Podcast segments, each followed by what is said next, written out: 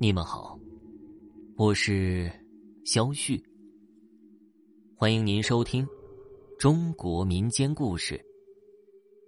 咱们今天要讲的故事叫做《被吓死的姑娘》。解放初期，在一偏僻的小山村里，有个名叫志军的小伙子。三年前，他积极响应国家号召，光荣的入伍参军。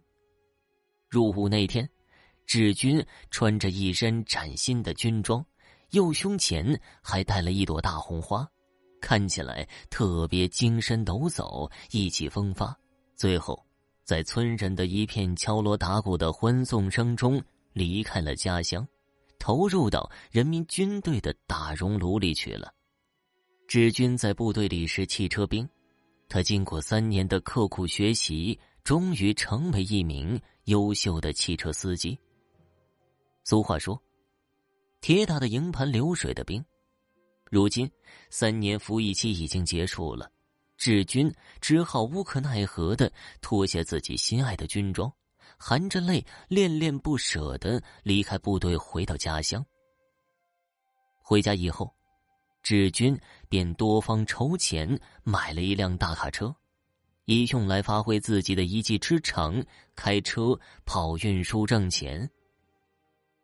当志军跑了四五年运输后，腰包里面也逐渐的鼓了起来，然后娶妻生子的过上了自己平凡而幸福的小日子。突然，有一年的春天，志军的父亲身患重病。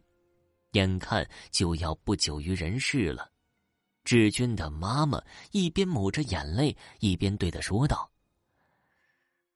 娃儿啊，你爸这眼看就要走了，还没有备下一口棺材，你明天开着汽车去县城棺材铺给你爸买一口棺材拉回来吧。”志军听后郑重其事的答应道。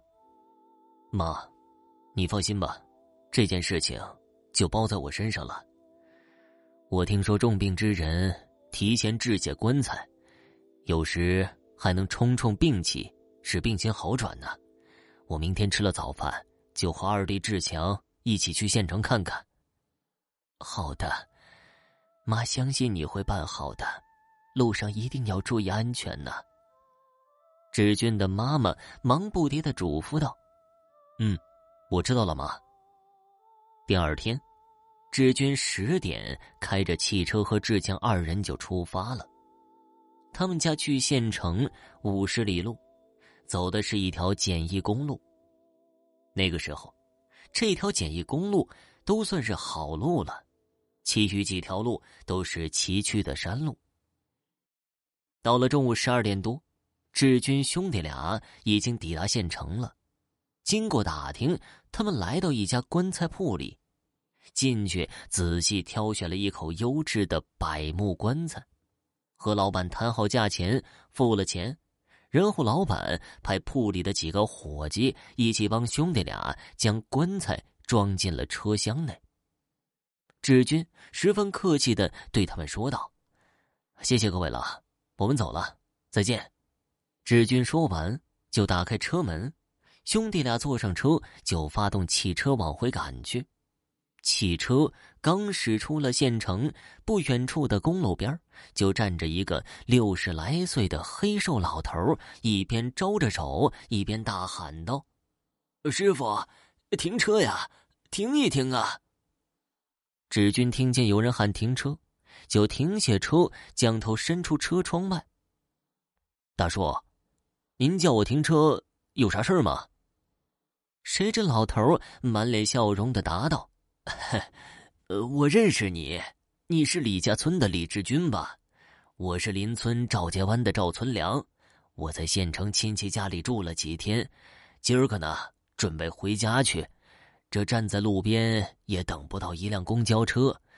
你也知道咱们那里偏僻，这一天也没几辆公交车，你就顺路把我捎回家吧。”哦。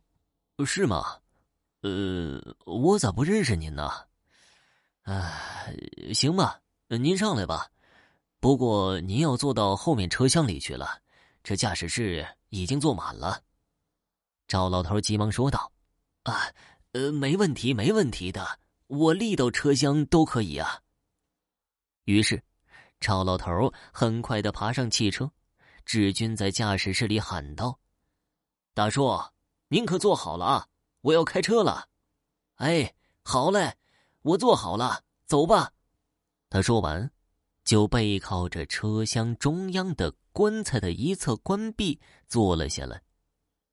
眼看着公路两边的景物随着汽车的前进，嗖嗖嗖的向着自己的身后快速的撤去，倒也感到十分的惬意。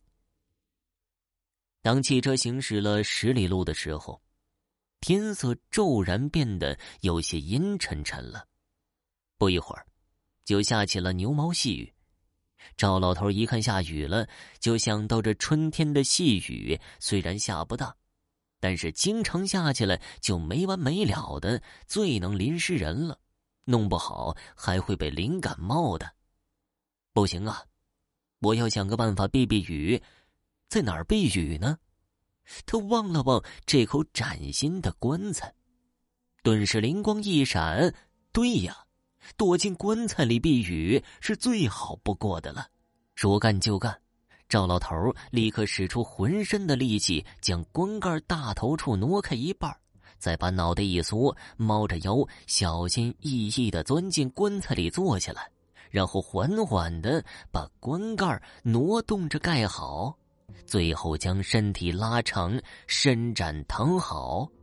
当然，这棺材盖可不能盖严实了。必须得留下一道一指宽的缝用来透气，要不然非得捂死不可。赵老头躺进棺材内，不由得对自己想的这个办法很是满意。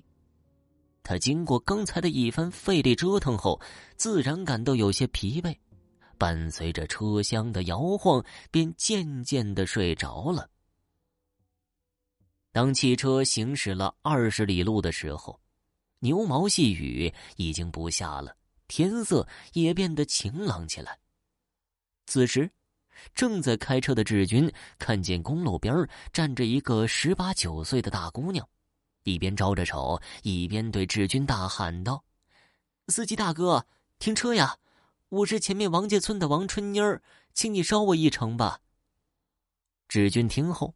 马上停下车，爽快的说道：“行，你上车来吧，坐到后面车厢去吧，前面人坐满了。”王春妮儿笑吟吟的道了一声谢，然后就欢喜的爬上了汽车。他看见了那口新棺材，心里自然有些害怕。姑娘家本来就胆小一些，他可不敢靠着棺材壁坐下来。只好双手紧紧的抓住车帮边缘坐下来，然后汽车就启动了。当汽车行驶到三十里路程的时候，睡在棺材里面的赵老头醒了，他伸出双臂，用两只手掌在棺盖内费力的撑着棺盖挪动着。随着棺盖的缓缓挪动，棺盖和棺身之间留的那条透气的缝隙就变得越来越大了。最后，他的两只大手就从缝隙里面伸了出来。好了，听众朋友，本集播讲完毕，感谢您的收听。喜欢这本小说的，给个订阅吧。明天继续收听《被吓死的姑娘》下集。